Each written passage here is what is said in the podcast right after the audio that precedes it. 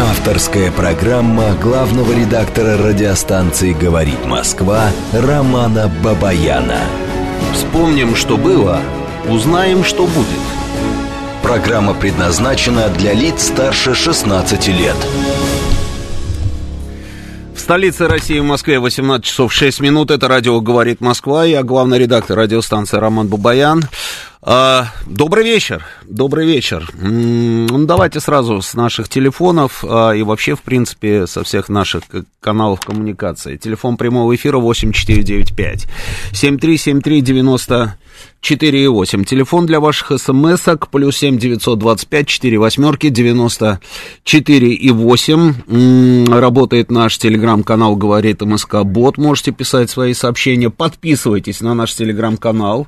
Для этого нужно набрать латинскими буквами без пробелов, без ничего. Радио «Говорит МСК» или МСК, кому как нравится. А, ну и что еще? Еще идет трансляция у нас в нашем телеграм-канале. Собственно, еще идет трансляция у нас на нашей м- странице ВКонтакте и а, на Рутюбе. На Рутюбе. Итак, итак, а, ну давайте вначале об основных событиях, которые разворачивались на минувшей неделе, продолжают разворачиваться сегодня.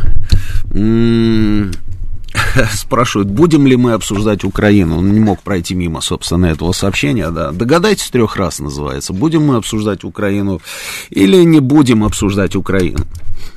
Основные события. Итак, э, Центробанк снизил ключевую ставку с 14 до 11 процентов годовых. Последние недельные данные указывают на значительное замедление темпов роста цен. Внешние условия для российской экономики остаются сложными – ограничивают экономическую активность, но при этом, при этом экономика продолжает демонстрировать устойчивость, не побоюсь этого э, выражения. И курс нашего рубля радует и удивляет и нас, и, собственно, их тоже. Дальше идем. Министерство обороны сообщило, что территория э, комбината «Азовсталь» полностью освобождена. Подземные сооружения предприятия, в которых скрывались все вот эти упыри, перешли под полный контроль вооруженных сил России. Ну и дальше вы знаете, значит, всего в плен сдались 2439 боевиков полка Азов и украинских военных, которые около месяца сидели в этих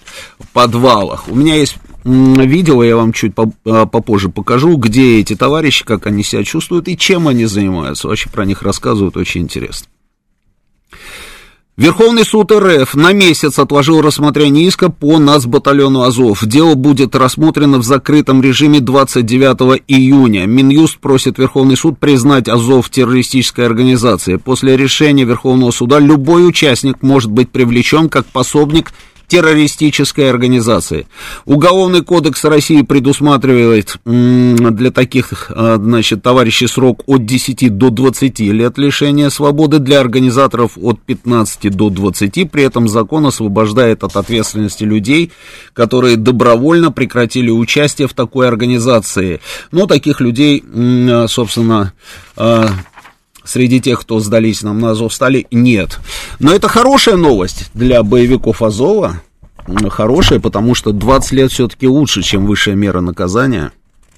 Это совершенно точно. Но здесь мы ставим с вами запятую, потому что мы слышали заявления властей Донецкой Народной Республики, которые заявили о том, что, ну, не совсем все могут попасть, собственно, под вот эту вот статью российского закона, потому что они находятся на территории ДНР, и а, там перспектива у них совсем а, другая. Идем дальше. Ну, Патрушев, а, Николай Патрушев заявил, что Россия в спецоперации не гонится за сроками. Если нацизм не искоренить на 100%, то он снова поднимет голову уже через несколько лет. Конец цитаты. А Патрушев заверил, что все поставленные задачи в ходе военной операции на Украине будут выполнены. Ну, наконец-то называется, потому что вот этот вот вопрос, я не знаю, как вас, а меня уже на самом деле раздражает. А, когда, когда мы закончим, когда мы наконец победим, а что означает победа и так далее, и так далее. Эти вопросы, конечно, интересуют нас всех, вернее, ответы на эти вопросы. А, но я неоднократно говорил, что это последнее дело, на самом деле, называть какие-то сроки, время когда будет объявлена эта самая победа. Это все так не работает, идет война. и нужно к этому относиться с пониманием и а, не задавать, собственно, вот таких вопросов. Ну вот, наконец, Патрушев нам разъяснил, что мы не гонимся за сроками а, операции. Лавров Сергей Викторович заявил, что сейчас, когда Запад занимает позицию диктатора, экономические связи России с Китаем будут расти еще быстрее. Ну, вообще, Сергей Викторович может так потроллить вот этих вот товарищей, может. Он вообще чемпион мира. Он, он и на первом... Вот они сейчас э, с Дмитрием Анатольевичем Медведевым в моем личном рейтинге делят первое э, место, потому что Медведев тоже сделал прекрасное совершенно заявление, сейчас я вам прочитаю. Момент. Так, Медведев делает заявление. Сейчас, сейчас, сейчас, сейчас, сейчас, сейчас, сейчас, где у нас? А вот. Медведев. Российская Федерация в случае атаки на свои города нанесла бы удары по центрам принятия в кавычках преступных решений, часть из которых находится совсем не в Киеве, сказал Дмитрий Анатольевич. Вы понимаете? Может быть, может быть, именно поэтому господин Байден а, и вдруг решил пересмотреть свое же собственное решение, которое он пересмотрел уже до этого тоже. А, реш, решение про ракетные системы, которые могут добивать до нашей территории. При этом, почему я говорю, что он дважды пересмотрел? Я, например, уже запутался. Значит, неделю назад а, Байден, ну и там разные всякие товарищи в Вашингтоне говорили, что Америка не будет поставлять Украине вот эти самые ракетные системы, потому что они не уверены, как украинцы могут их применить. Вернее, я бы даже сказал по-другому. Они, конечно, знали, как украинцы будут применять эти ракетные системы, да и Украина не от большого ума открытым текстом им об этом говорила. Они говорили, что они будут наносить удары по нашей территории, и это совсем не Белгород, до которого всего несколько десятков километров, понимаете, да? Именно поэтому Вашингтон сказал, что а, не будет поставлять эти ракетные системы. Проходит неделя, неделя, и не далее, как а, в пятницу, появилась информация, что нет, Вашингтон поставит им эти ракетные системы. И здесь началось. Значит, а, ну если они поставят, на Украине ура, ура, это перемога, да, как они говорят, перемога, они переможили там опять все.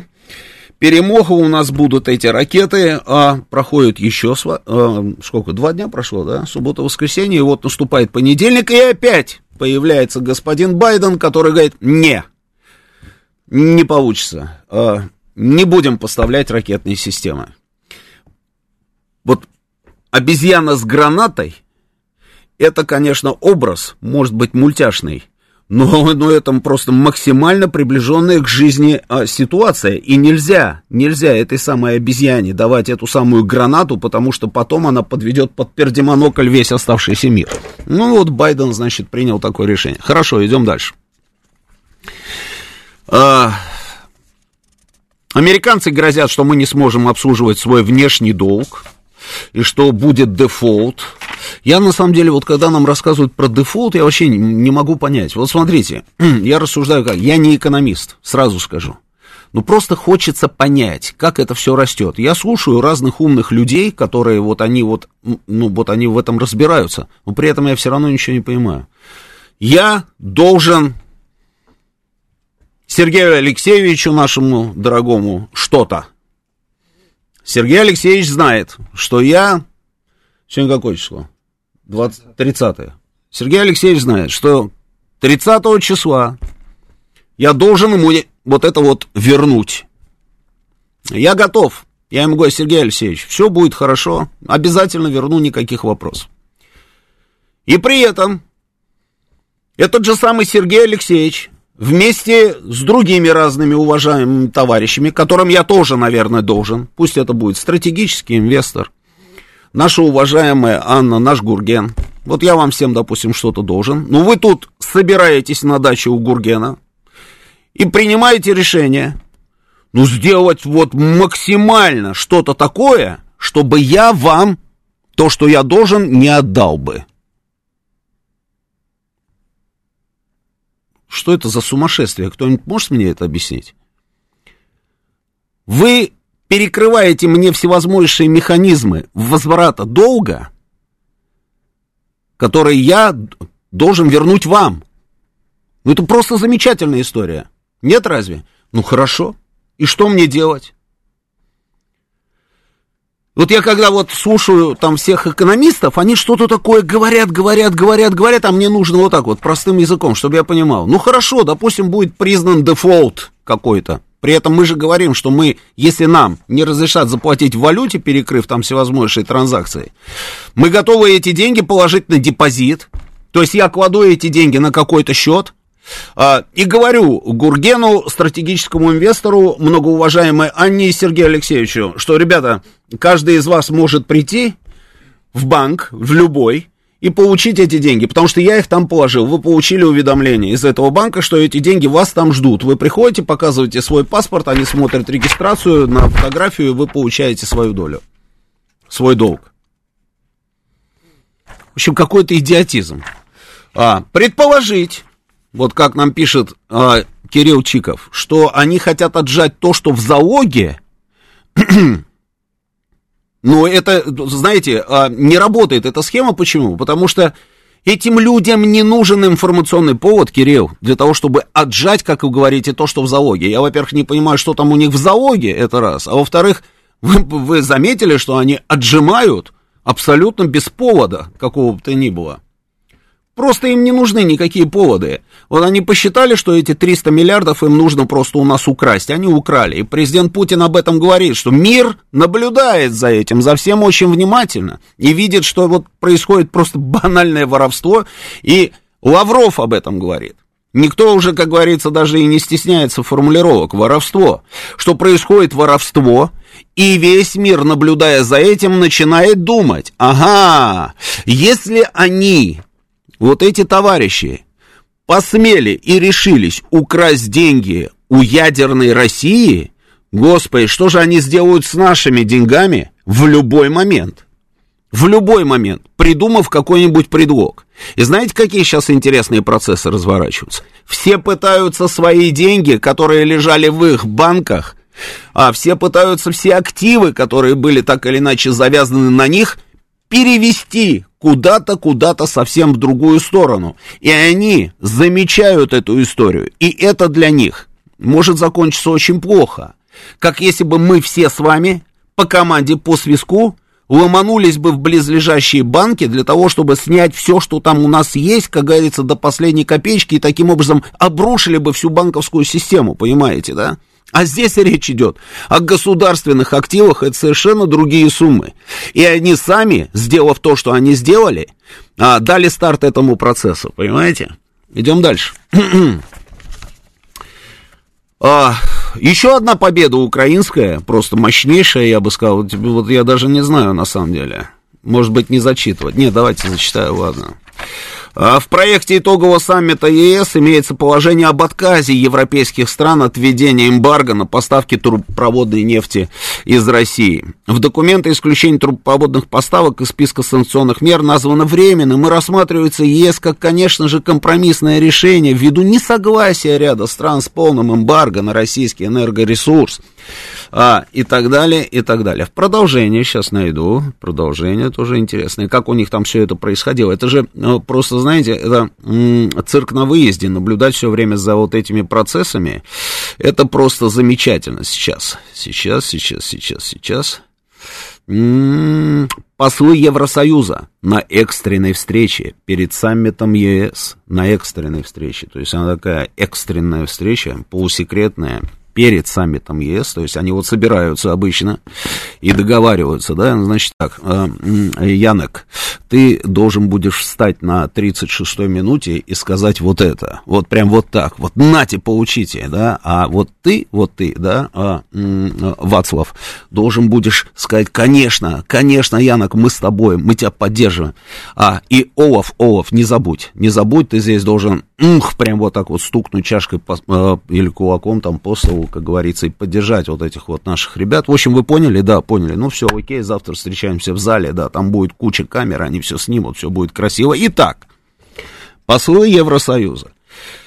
На экстренной встрече перед саммитом ЕС не смогли договориться об эмбарго на российскую нефть.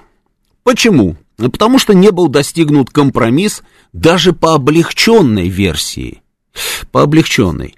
А она предусматривала ограничение морских поставок и выделение из-под санкций поставок по трубопроводу. Уже само это выглядит абсурдно, согласитесь, да, то есть, ну, ну так вот, по-взрослому в этом мире, ведь это же речь идет о странах Европейского Союза, это много разных стран, а, и казалось бы, если эти люди принимают какое-то решение, то что там рубить этот хвост по, по кусочкам? Нужно уже сразу, как говорится, по-взрослому приняли решение, запустили и понеслось. Не получается, не получается. То Витя против, то еще кто-то против. Как там зовут этого австрийского канцлера? Не Хаммер, а зовут его как? Ну, неважно. Значит, этот против, другой против, да. Пытаются их как-то уговорить. А как ты уговоришь людей, если они тебе рус... э, русским, хотел сказать, языком, если они тебе своим мадьярским, допустим, языком говорят, что, ребята, ну не будет русской нефти, ну мы просто погибнем. Мы остановимся. Вот все, что у нас есть, все остановится. Мы не можем себе позволить идти этой дорогой. Если вы, говорят они, предложите нам какой-то хитрый, хитрый трюк, хитрый ход, если вы, а, ну, допустим, мы отказываемся от нефти русской, но у нас будет польская нефть. А что, в Польше нет нефти? Ах ты, ну ладно. Ну, ну хорошо, мы отказываемся от русской нефти, но нам, нам французская нефть пойдет к нам. Что, и французской нет? Да что же это за бардак-то, а? Ну, может быть, чехи со словаками, у них-то обычно нефть откуда-то берется, они же все время там, на Украине эту какую-то нефть там подгоняли как-то, они же говорили, что это нефть там их там или еще что-то, да. Латвийская нефть, есть же латвийская нефть, латвийская, дайте латвийскую, и, и ладно, окей, мы откажемся, собственно, от русской. Им говорят, ты вообще как, совсем сбрендил, спятил совсем на старости лет? Ну, нет, нет, никакой нефти не в Латвии, нигде ее нет. Он говорит, ну, если ее нет, тогда что от меня хотите? Вот у этих есть, я эту нефть и буду получать. Он говорит, а, значит, вот так вот, да, то есть ты против нас? Он говорит, нет, я за вас, я за вас. Ну, дайте мне нефть. Или поделитесь, или, может быть, поможете, а, там, я не знаю, материально. Они говорят, нет, в итоге вот так вот посовещались, посовещались послы, ни о чем не договорились, разругались, пошли выпили. На следующий день собрались непосредственно уже там другие люди, которые должны были под камеры принять эти решения. И вот опять, собственно, послали такой нехороший сигнал Киеву. Не получается ничего. Это мы еще про нефть говорим. Про нефть. Я еще не произнес этого ужасного слова газ. Потому что с нефтью еще вот так, вот так вот правой рукой, вот левое ухо, видите, да, для тех, кто трансляцию смотрит, еще как-то можно прокрутиться, можно ее откуда-то вести, она будет стоить миллион до неба. Это все можно сделать еще как-то. А вот с газом совсем уже какая-то а, бесперспективная история. Вот здесь вообще уже никак. Вообще никак. А, в итоге размах, замах на рубль, удар на копейку. Идем дальше. Идем дальше. Мы поговорим об этом еще подробнее. подробнее. А на этом фоне Леонид Федун предложил снизить добычу нефти в России на 30%. Нормально так, да? Он говорит, что ну, нет резона производить и экспортировать больше товара, чем нужно для динамического экономического роста. Ну, прекрасно. Действительно, совершенно верно. Зачем добывать, если они хотят отказаться? Или же кто-то там пытался уже отказаться и отказался? А кто-то еще, может быть, откажется. Они же нам об этом говорят. Вот Федун говорит, ну, хорошо, ребята, да, будете отказываться, мы просто сократим, собственно, добычу, и нормально, никаких проблем. Дальше, дальше. Пекин наблюдает за всем за этим. А зачем он наблюдает? За какими процессами? Он наблюдает за бесконечными заявлениями европейцев о, о том, что все оказались на пороге глобального какого-то голода продовольственного. Что за голод продовольственный, понять не можем. Откуда взялся этот голод? Кто такой этот голод? Кто его позвал? Почему он пришел? Совершенно непонятно. Но они нам рассказывают про этот голод и говорят, ну, конечно, голод. Голод глобальный всем грозит, виноват Путин. Ну, это, это нормально, мы уже начинаем к этому привыкать, да, Путин к всему имеет отношение, в том числе и по голоду. И они говорят, и они говорят, что он использует голод, этот глобальный, как, э, как оружие Вы помните, они говорили, он использует газ как оружие. Он использует нефть как оружие, когда он Помните, ОПЕК, сделки, там вот это вот все, да, и договаривались. Газ используют как оружие, нефть как оружие. а, теперь вот голод как оружие. Какой голод использует Путин, непонятно. Китай слушает все это. А, они объясняют, они говорят, а он использует, почему? Потому что с Украины никак не можем вывести зерно не можем вывести зерно с Украины. Хотя они вывозили это зерно с Украины. Я видел вот эту бесконечную вереницу фур, которые стояли а, и по ту, и по другую сторону границы, и со стороны Польши, и со стороны а, там, Венгрии, по Молдавии я видел, там стояли эти фуры, да, и говорят, это зерно, зерно. В общем, короче, Путин не разрешает вывозить зерно, а Путин говорит, да не, ребят, подождите, если вы голодаете, говорит он, или если вы боитесь голода, мы можем увеличить поставки зерна, вопрос вне. Вы только скажите, и мы все сделаем.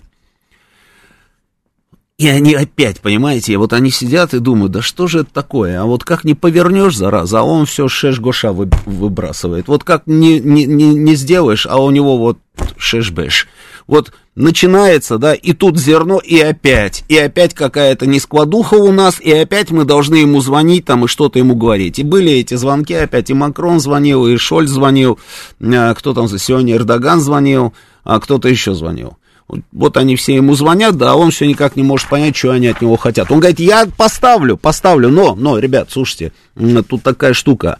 А, а, вы же, по-моему, санкции объявили, да, в отношении Российской Федерации. Было такое? Не отменили их еще до, до сих Подумайте об этом. Подумайте. Мы попробуем увязать эти два вопроса. Даю вам честное пионерское. Вы отменяете там санкции, а мы тут же начинаем поставки там. Хотите зерно, пожалуйста. Хотите, а, там, я не знаю, семечки от Мартина тоже загрузим и отправим, да. Значит, а, дальше, дальше. И да, Пекин, Пекин, Пекин, Пекин это вообще красавцы. Они наблюдают, наблюдают за всем за этим, и потом говорят, «А, мы призываем создать зеленый коридор для э, вывоза зерна из России и Украины, а Китай готов проводить консультации по этому вопросу со всеми заинтересованными странами. Ранее несколько стран западные и так далее, это я вам уже рассказывал. То есть он говорит, Вопросов нет. Ну, если вас ломает, давайте мы попробуем с русскими поговорить. У нас же, вы знаете, с ними отличный там контакт.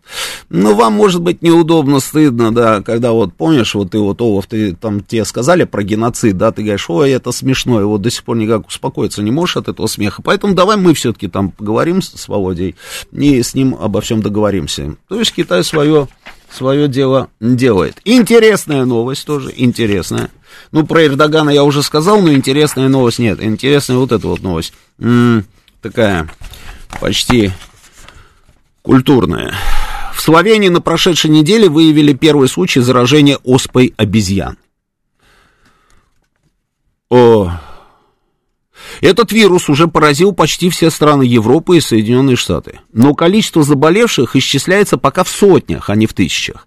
А ВОЗ считает, что пандемия вполне вероятна, но заболевание менее токсично, чем COVID-19 и передается пока не таким эффективным для ее распространения путем, эффективным путем. Интересно, вот что подразумевает ВОЗ, когда говорит про эффективность пути распространения? Ну ладно. В России случаев заражения нет. В Госдуме уже предложили возобновить в России вакцинацию от натуральной оспы.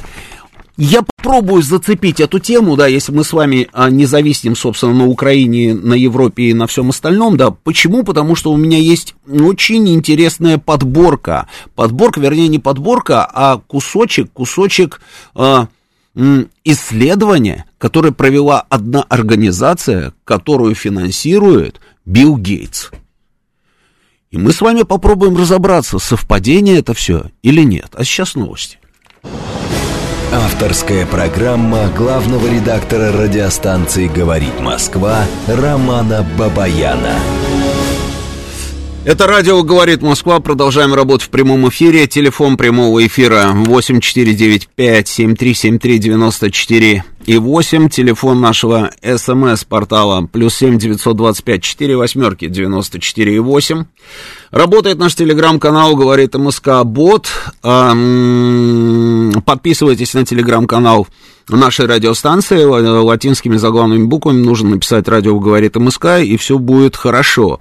А, идет трансляция нашей а, с вами программы на, нашем, на нашей странице ВКонтакте, в Рутюбе и, соответственно, а, в Телеге, в Телеграме.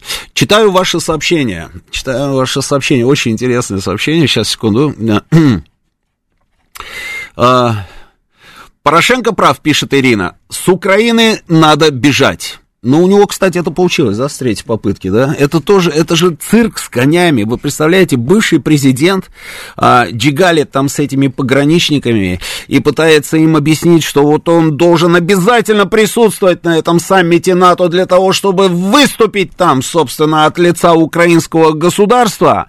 А левой рукой так раз, гешефтик такой небольшой, там пихает пограничникам, тот и взять был, был бы с удовольствием рад, да, но нельзя, потому что, ну, потому что он же знает, что его тут же раз возьмут за шкерман и скажут, ты, гаденыш, выпустил Порошенко, а мы здесь ему приготовили пятизвездочную камеру там в каком-нибудь СИЗО, понимаете, да? Но с третьей попытки, с третьей попытки все-таки соскочил.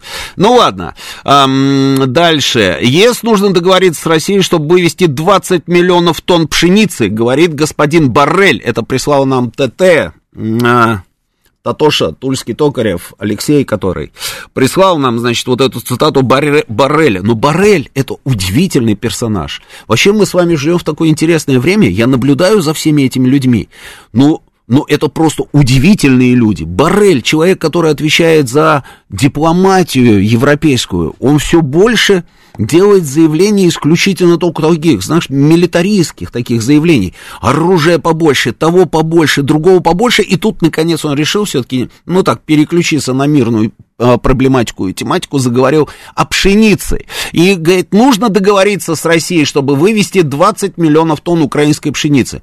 Но при этом, мне кажется, что они какие-то все бестолковые, что ли. Ну, вам же уже сказали. Вот как еще сказать? Вот Барель, он э, на каком языке ему нужно это сказать? Вот на всех языках уже прозвучало. Пожалуйста, вопросов нет. Хотите кушать ням-ням, хотите пшеницу. Дадим пшеницу. Дадим пшеницу, но санкции no, no санкции, санкции zero, zero, обнулите санкции. Нет, вот опять, понимаете, свою дуду там, ну, странные люди, на своей волне.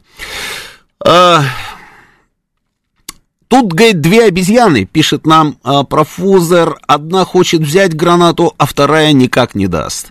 А, а вот белорус возмущается. Возмущается белорус, говорит, ну что за дела? А, всем должны, а мне что-то вообще ничего не должны. Это про меня, а, про меня. Роман Георгиевич, это, это про отжать, это я уже писал, да. А я вот Роману Георгиевичу бы все простил. Вот спасибо. Спасибо. Ну вот не могу прочитать, кому спасибо. Неу рертум. Это вот как-то переводится, наверное, да? Это латынь, да? А, все просили бы мне. Так это бандитская схема 90-х, Никита нам говорит, чтобы человека на деньги поставить. А, Юля пишет, что Штаты хотят видеть нас в постоянных должниках на очень долгий срок, а лучше постоянно, а там можно манипулировать, как им надо. Ну, то, что они хотят хотелки, у них такие хорошие, хорошие хотелки. Но что-то как-то вот пока не получается. Роман, рубить должны. Мы сегодня в Донецке прилетел снаряд в школу, снаряд образца НАТО. Они поставляют оружие, которое убивает русских людей, а мы им качаем нефть и газ. Да, Ларек, Марек, сейчас поговорим на эту тему. Нюанс в том, что Штаты хотят развалить нас и готовились к этому приличное время. А сейчас они видят хороший шанс, а побочные ситуации их не волнуют. Но знаете, побочные ситуации как-то очень их волнуют, насколько я понимаю, потому что эти побочные ситуации могут закончиться нанесением ядерных ударов. И не по тем пунктам решения, которые находятся в Киеве, а по каким-то еще и другим, понимаете, им об этом уже открытым текстом, там, 26-й человек, представитель России, об этом говорит. Китайцы оказались самые хитрые, пишет Андрей Буб, но он немножко по-другому написал, но тем не менее, смысл этот. Дальше. А, действительно, заморозка средств привела к тому, что Россия вынуждена что Россия вынуждена в международных расчетах использовать рубль, что привело к, укреплению рубля. Напомню, что доля в международных расчетах того швейцарского франка равна 1 к 7. Запад э, боится, что доля рубля в международных расчетах увеличится, придется рубль признать резервной валютой. Я не знаю, чего они там боятся, Миша. Они уже сказали, что рубль... А, как они назвали? Что рубль одна из самых стабильных валют мира, да, по итогам, собственно, вот этого вот промежутка времени. Да, они вынуждены были это признать. А, а, спрашивают меня про подземные лаборатории на Азовстале и натовских генералов и рептилоидов. Рептилоиды Мортем Мендасес, это, наверное, все-таки где-то у вас. Они там у вас где-то, посмотрите слева, налево, направо, посмотрите, да, ищите их, ищите, найдете сто процентов. А что касается натовских генералов и лабораторий, а, про лаборатории ничего не знаю, но информация о том, что там были какие-то натовские военные, она была. Другое дело, что ее пока особо не публичат. Но есть хорошие заявления, кстати, тоже такие вот э, заявления, которые должны взбодрить определенных товарищей. А, это заявление сделали представители Народной Республики Донецкой, которые сказали, что двум английским наемникам и одному марокканцу, которые сидят там у них, а где сидят, я вам сейчас покажу, да, которые там у них сидят, что им светит высшая мера наказания. Вы не слышали, а, Джонсон а, как-то отреагировал на эту тему, нет? Тот вот парень, который приезжал что он там, петухаем, да, этот, петуха, петух, петухов друг другу дарили они, да, там, вот, вот этот вот парень, Джонсон, а он отреагировал на эту историю? Обязательно отреагирует, подождем. И пусть попробует не отреагирует. У него и так-то там дела не очень. Под него копают конкретно. А, а тут, если он не отреагирует, ему вспомнят абсолютно все. Его обвинят в том, что он просто хотел продать королеву. Не то, что он не хочет вытаскивать своих двух этих вот парней, которые воевали за а, свободу Великобритании в украинских полях, а, а то, что он Украин, это что он королеву хочет продать России, и чтобы она сидела здесь где-то вот в районе, там, я не знаю, Выхина, там есть, строят какой-то этот самый домик.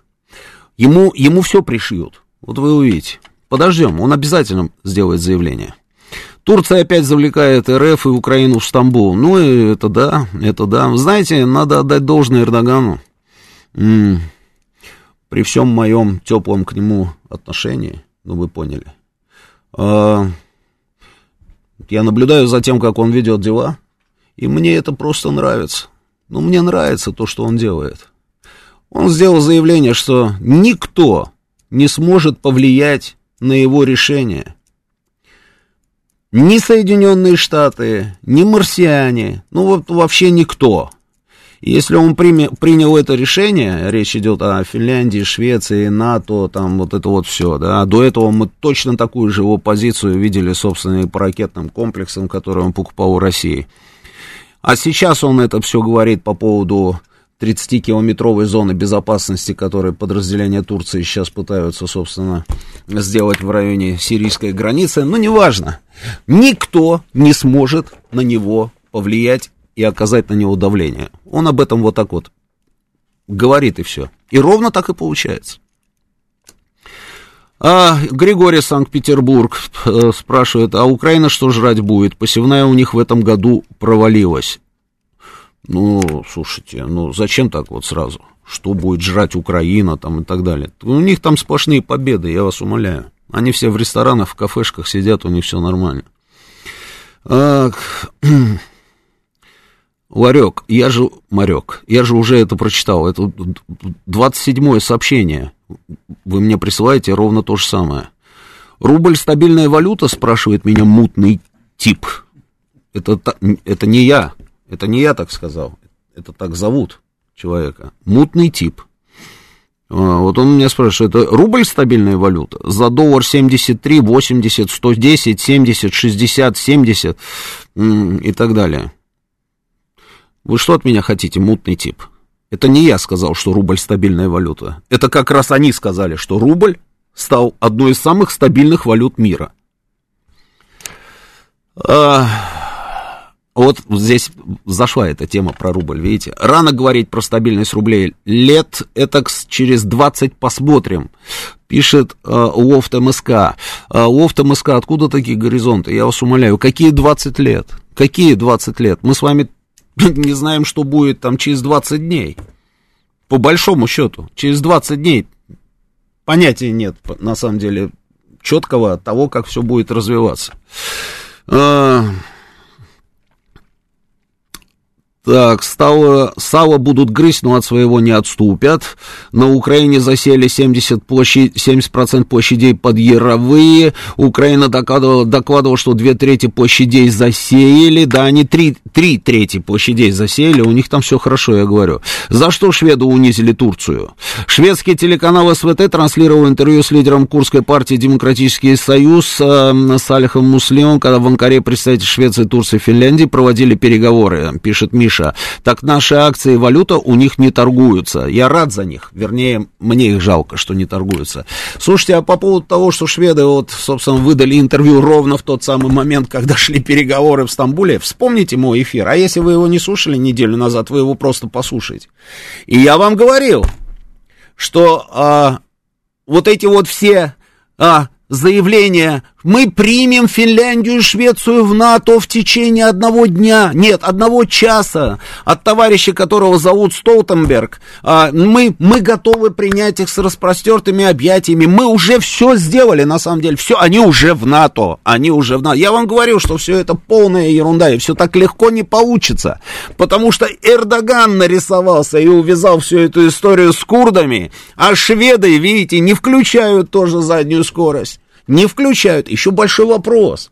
А почему вдруг шведы решили, решили здесь тоже упереться рогом в землю? А не потому ли, что не особо они хотят в этот самый НАТО, но их туда тащут на Аркане? Понимаете? Афины вообще затихарились и ждут. Они же сказали, мы будем только вместе со шведами в связке, и на этом все. Э, и вот, вот как-то уже, смотрите, сколько прошло времени, но при этом до сих пор ни Финляндия, ни Швеция еще не в НАТО. Может быть, они там будут, но для этого нужно, чтобы кто-то, кто-то, собственно, отступил. И почему-то мне кажется, что это будет не Эрдоган. Не знаете почему? Ну ладно. Давайте покажу вам произведение народного творчества. Есть там этот мультик, да? Ну давай покажем людям. Посмотрите, да.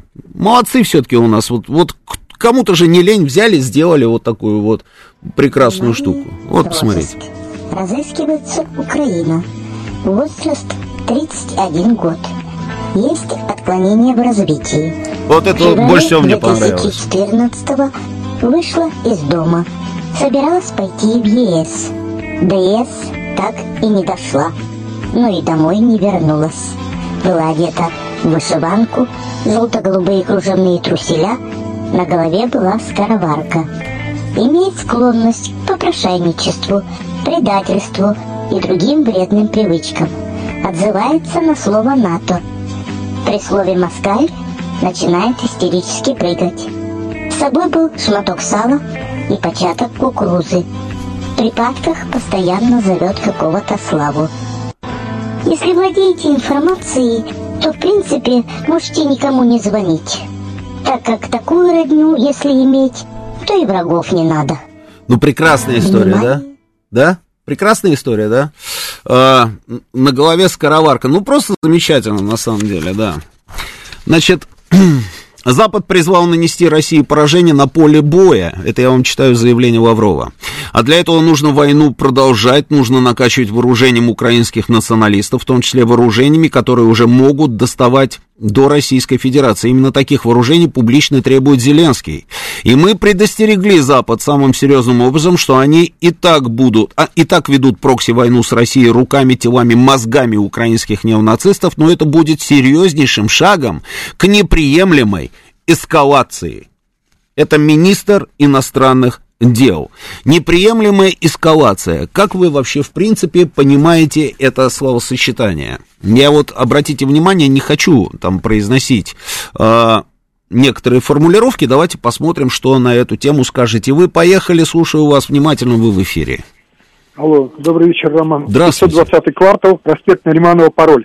Прекрасно. А, так послушайте, вот я целый день сегодня работал, и вот эту мысль ларька-марька у меня из головы не выходила. Знаете, в каком плане? Что Запад нас убивает, а у нас еще у многих граждан такая иллюзия, что вот мы с ними будем сотрудничать, туда ездить, какие-то соревнования, культурные обмены и все такое, да мы помиримся, да мы вот все такое. Вы понимаете, вот этот снаряд, который прилетел, это просто сигнал тому, что вот я, например, могу поехать в Британию и устроить там теракт, имея полное моральное право. Ну, я так, конечно, образно говорю. Mm. Но мы теперь смертельные враги. Я не знаю, вот эта кровь, когда они убили в 20 веке 30, по меньшей мере, 30 миллионов россиян, ну, советских жителей, или да, как, да, как да, он, я понимаю. вот. И как это все можно, и они продолжают это, они продолжают, и, и у них это никогда не выбьется.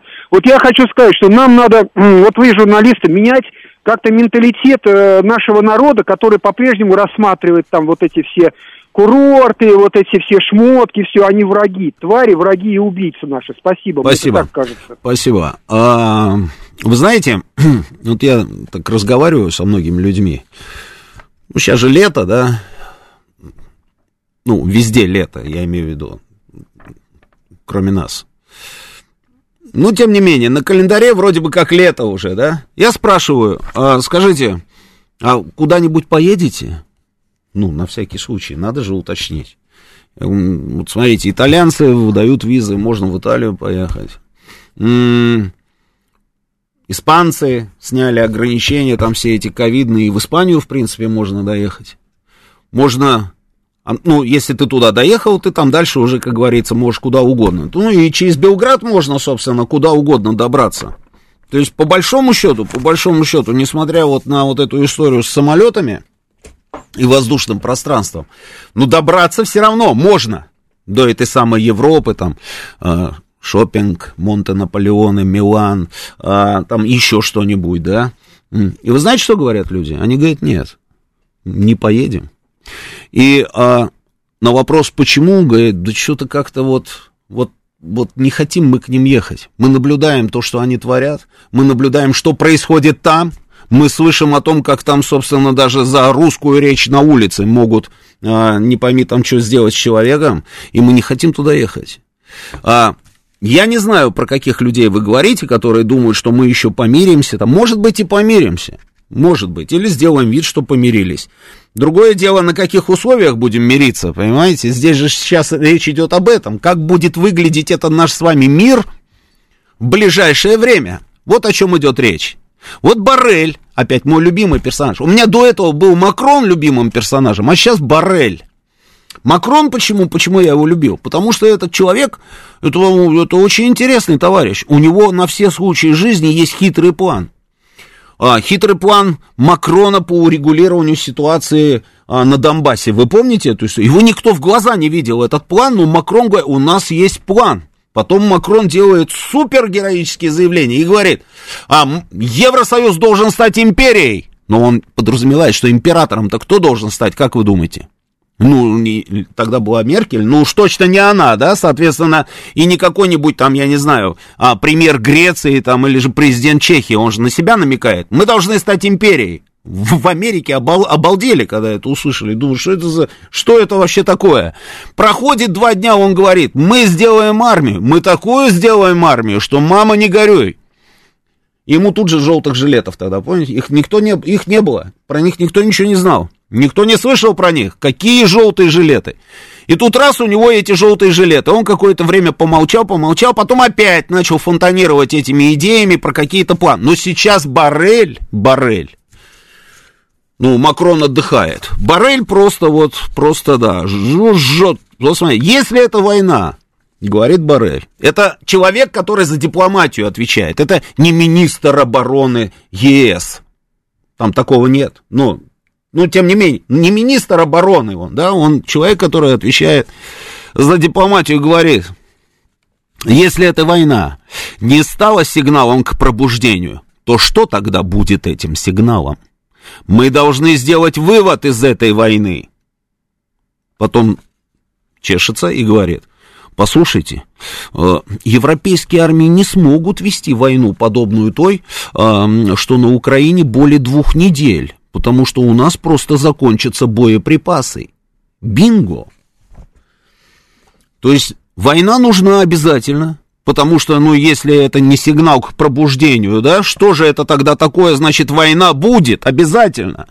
Но при этом она как-то вот не очень хорошо может для нас закончиться, потому что у нас вот всего там на две недели хватит боеприпасов, говорит Барель.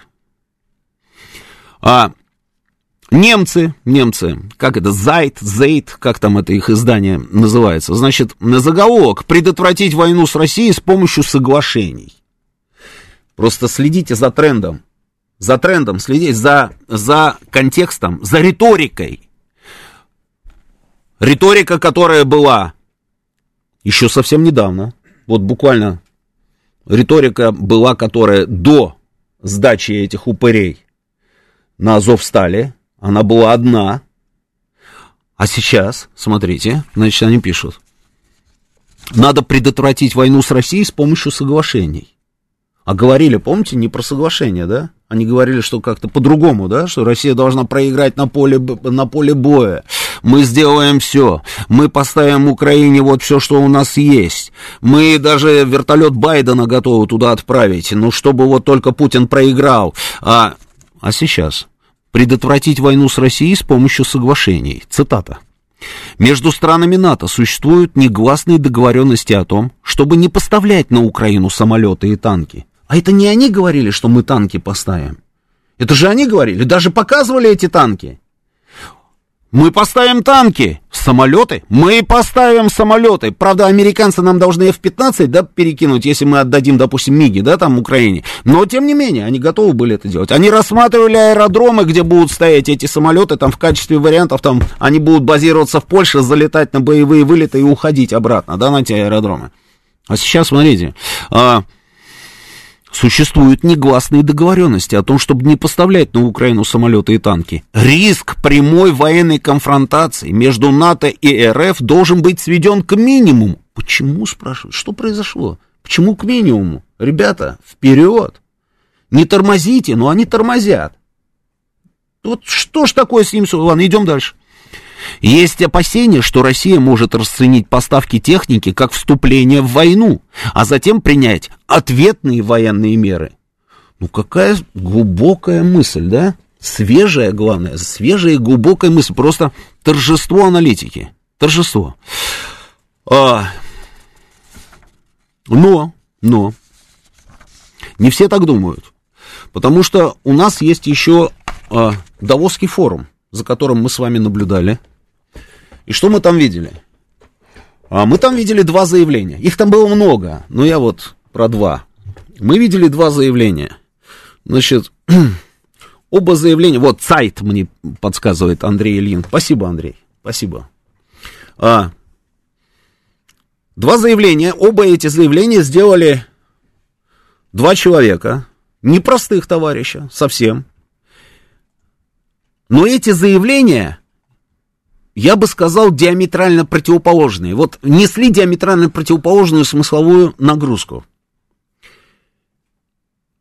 Вы про эти заявления знаете, обсуждали их там в эфире много раз и так далее. Я предлагаю просто немножечко по-другому подойти к этим заявлениям а, и попробовать коллективным нашим, как говорится, разумом сейчас проанализировать эту ситуацию и понять, а почему вдруг, собственно, эти заявления случились именно сейчас, именно в исполнении этих товарищей, и к чему все это может привести? А сейчас новости на «Говорит Москва».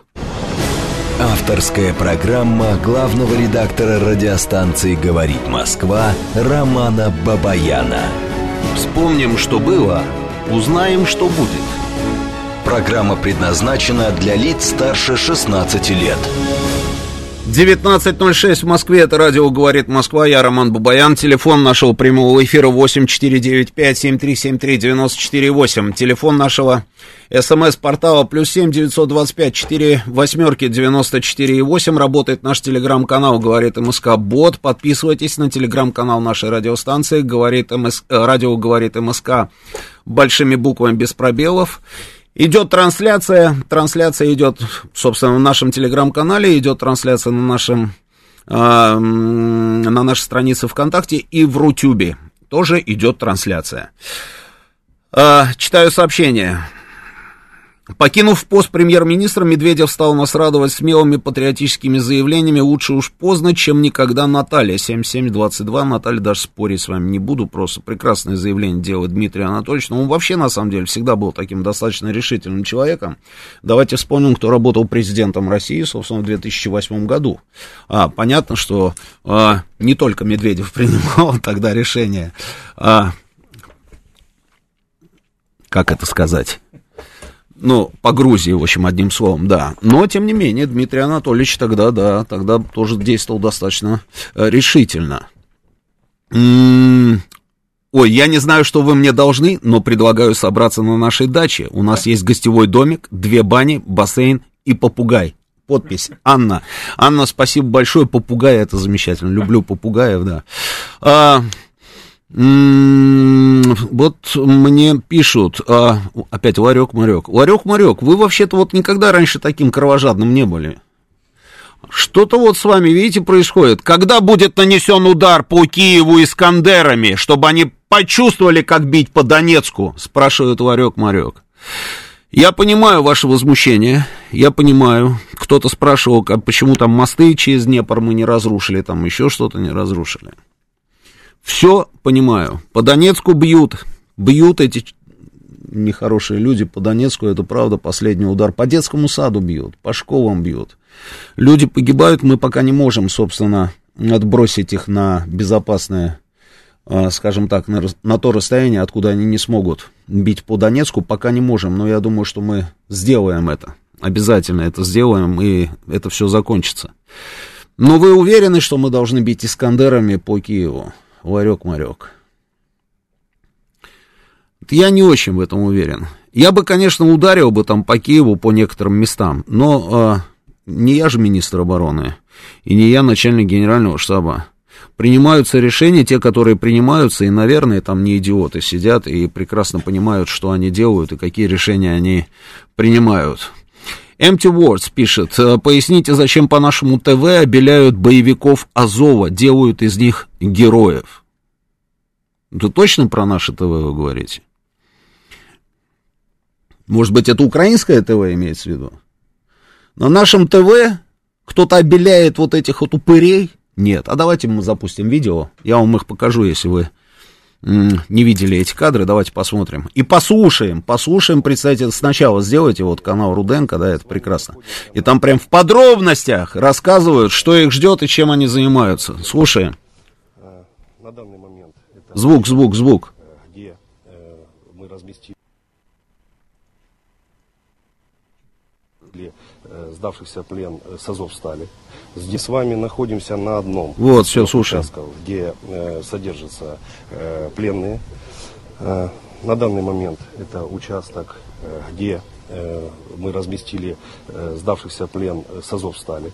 Здесь находится э, с Азовстали 2300 человек и э, морская пехота, которая сдавалась ранее, в целом 2511 пленных есть такая специфическая особенность пленные Азова, чем отличаются от Вот это мне очень понравилось. еще не говорил.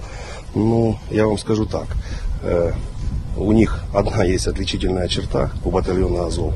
Их когда вот сюда привозили, и каждого заводили дело, у каждого азовца в основном э, при себе крупная сумма денег. Э, Причем доллары, евро, гривны и очень много золота. Причем золото с бирками. Вы поняли? Вопрос, это вы давали в Азов стали, там мы ж дальше выводы делайте сами. И именно, наверное, из-за этого вот такое отношение мариупольцев к этому батальону Азов. Я думаю, все во всем признаются, и те материалы, и доводы, которые есть у наших следственных органов, а за 8 лет у нас томов уголовных дел даже не в сотнях, по тем бесчинствам и преступлениям, которые они совершали за эти 8 лет. Все это фиксировалось. Люди гибли, дети гибли, разрушались дома, города, все это фиксировалось, возбуждались уголовные дела. И э, были предпосылки, и они сами приветы передавали. Это от нас прилетело, это от меня. Все это фиксировалось, и я думаю, здесь надо дать работу полноценную работу следователям, главное не мешать, я думаю, они разберутся. Они здесь будут находиться, э, я, я думаю, не все. Потому что батальон Азов по нашим законам это э, преступники, которым светит от 15 лет до пожизненного, до смертной казни. Вот замечательное заявление. И тот, кому пусть слушают внимательно в Киеве, внимательно а пусть слушают. В категорию, и не только в Киеве. Э, обвиняемого преступника. И будет, по ним будет разбираться суд. И он будет здесь находиться не будет. Они будут перемещаться в СИЗО. Все это обычные преступники и будут содержаться в СИЗО как преступники. Наша задача обеспечить их жизнедеятельность, кормить, поить, лечить, показать, что мы не такие, как они, мы не стреляем здесь э, в спины. Вы тут не найдете, кстати, вот как вот у них в Мариуполе пыточных библиотек они ее называли. Здесь такого нет, можете пройти, вот вам все покажем. Никто никого не пытает, не бьет, не мучает. Кормим, поем, показываем, что мы вот именно не такие. А, у нас организовано э, значит, полностью трехразовое питание, свежие продукты э, э, в столовую целенаправленно по графику, как положено по режиму. Всех выводим, кормим. При необходимости, кому необходима медицинская помощь, там, ну, перевязки в плане такого вот, оказываются на месте. Если нуждается в госпитализации, то мы вывозим, соответственно, в военные госпиталя, где им оказывается хирургическая помощь там, и так далее. Ну, смотря, смотря какая там ситуация. И после лечения их обратно возвращают сюда. Ну, замечательно, да? Грамотно, четко и обрисовал перспективу. И эта перспектива уже становится понятной абсолютно. А, и пусть, пусть просто, я не знаю, молятся всем своим этим языческим а, идолам, чтобы они оказались на территории Российской Федерации и стояли в, в, в качестве подсудимых именно в российском суде, а не в суде Донецкой Народной Республики, потому что там этих ребят нежно любят и знают их всех по именам. Но, тем не менее, да, пока обстреливают. Причем, знаете, вот обратите внимание, да, а, обстреливают они какие города? Вот они бьют по Херсону, да, удар по Херсону, там по центру города, там системы ПВО наши работают бьют по Херсону, а, бьют по Донецку, бьют по, по там, я не знаю, ну, а, по Луганску, по Горловке, да? Мы тоже бьем. Но мы куда бьем? На секундочку, и с какой целью, да? Ну, давай, вот просто посмотрим, с какой целью мы это делаем, да, там, мы там атакуем, там, я не знаю, Северодонецк, а, там Авдеевка, да? То есть мы пытаемся взять их позиции. Мы пытаемся взять их позиции. Но они же бьют по абсолютно мирным городам. У них нет задачи, у этих чертей, у них нет задачи наносить удары по военным объектам.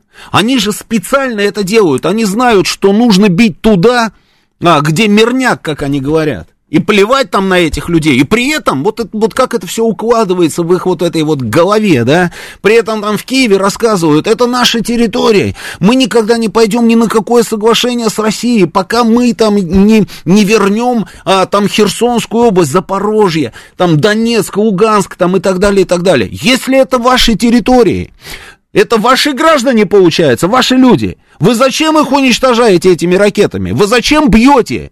Вы, вы думаете, что все эти люди, а там миллионы людей живут, вы думаете, что эти люди, если вы возьмете эти территории, они испарятся, что ли, эти люди? Или они просто изменят свое мнение сразу вот так вот одномоментно э, по поводу вас? Нет, они будут вас ненавидеть. Вот как они ненавидят вас сегодня, несмотря на то, что вы держали там две трети Донецкого, Донецкой области и а, Луганской области под своим контролем, люди, которые жили в счастье, люди, которые жили вот во всех рубежном, а, во всех вот этих городах, которые уже освобождены, они что, вас любили? Они вас не любили. Как вы можете, собственно, потом себя спокойно спокойно чувствовать. Вы думаете, что вы их будете давить до бесконечности? Не получится рано или поздно эта пружина сработает в другую сторону. Это же абсолютно, а, ну, как бы абсолютная реальность, но они этого не понимают. И они бьют по этим людям, и такое ощущение, я, по крайней мере, так думаю, что они, конечно, понимают, что эти территории они больше никогда в жизни не вернут. И это, знаете, такое, на прощание отместка такая, да, вот побольше, побольше убить там детей, женщин, неважно кого, убить побольше людей, так вот, отомстить, отомстить за то, что они посмели захотеть жить мирно и не с ними.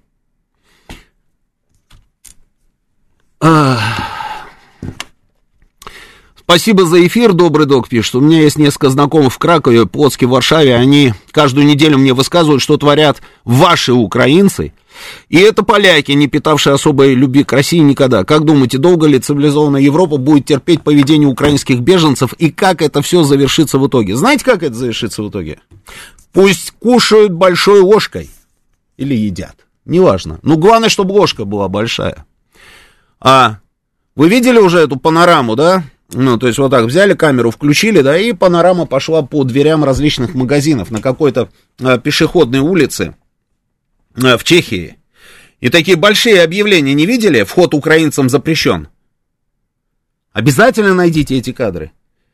Вы помните, да, с чего начиналось? Они вначале русских не хотели обслуживать, в той же самой Чехии, вы помните, да? В ресторанах, в кафе. Они не хотели вообще иметь ничего общего с нами. М-м, приехали украинцы, приехали украинцы, и они их там, о, Украина, Украина, и все на своем этом ломаном, собственно, ломая себе языки, там выучили все вот эти вот ругательства типа слава и, и, и так далее, и так далее, да. А сейчас вдруг прошло совсем чуть-чуть, и они теперь другие уже объявления вешают на двери вход украинцам воспрещен, запрещен там и так далее. Почему? И объясняют свою позицию. У них спрашивают, это что такое, почему? Как такое вообще может быть? Они говорят, да достали уже воровством, достали наглостью и достали вот этой вот бесовским поведением. А дальше будет еще интересней. еще интереснее будет. Их там миллионы, да? Это замечательно. И вот они пускай будут там. И пускай они с ними, собственно, там и колбасятся. Вот что будет, добрый док. М-м-м. Херсонская область отключена от сотовой связи из-за обстрела ВСУ. 500 тысяч человек оказались без связи, сообщил замглава администрации региона. Восстановим связь, не переживайте. А, а можно сделать отдельную передачу про Анну, спрашивает Никита. А, Анна, вы слышали, да? А вот, вот мы давно хотели это сделать, но вы же все время как-то вот ускользаете, вы не хотите почему-то вот с нами, собственно, посотрудничать уже так по полной. А говорили вчера в эфире, можно я зарплату отработаю и скажу кому-то в эфире, вот мне понравилась эта тоже ваша фраза, да, надо вот сделать про вас программу. Про сроки спецоперации раздразнили телеэксперты. Они говорили по телевизору, что в два часа наши солдаты обедают, в 3 побеждают ВСУ, а в 9 вечера концерт Газманова в Киеве, в 10 праздничный салют. Ну, я знаю, да, были такие действительно заявления, да, ну, слушайте, давайте, мы же люди серьезные, да, не будем про это, про все. А, так, цыгане всегда любят поторговаться, а, про лабораторию говорил, насколько я помню, Сладков его активно цитировал. Не только Сладков, многие говорили про лабораторию. Я пока ничего вам про лабораторию сказать не могу. Про сроки спецоперации это я уже сказал. Э, зона Эрдогана в 30 километрах э, от Дамаска. Э, Роман, неужели не ясно, что не туристы нужны, а валюта для чихающей ихней экономики? Карине Геворкян тоже считает, что необходимо привлекать специалистов по тоталитарным сектам, потому что другое поколение а, да, вы знаете, я еще вот, а, я уже говорил об этом, я повторю. И в эфире я вот у себя там в своей правде на НТВ там в пятницу об этом сказал. Но невозможно просто на это не обращать внимания, просто невозможно. Я опять показал храм, церковь, шикарная церковь с куполами, вот как у нас из окна, да, вот представляешь, вот церковь, да, и они бьют этот самый пушками по церкви. И все пытаемся понять, вот как это может, может быть, да, то есть ты знаешь, что это церковь, да, и, и ты бьешь по церкви, это что за люди? А потом, потом, а, мне попалось видео. Мне попалось видео, и там сидит мамашка, молодая такая девушка, там, ну, сколько я, ну, не знаю, в общем, неважно. И ребенок, ребенку где-то, девочка тоже где-то годика 3-4.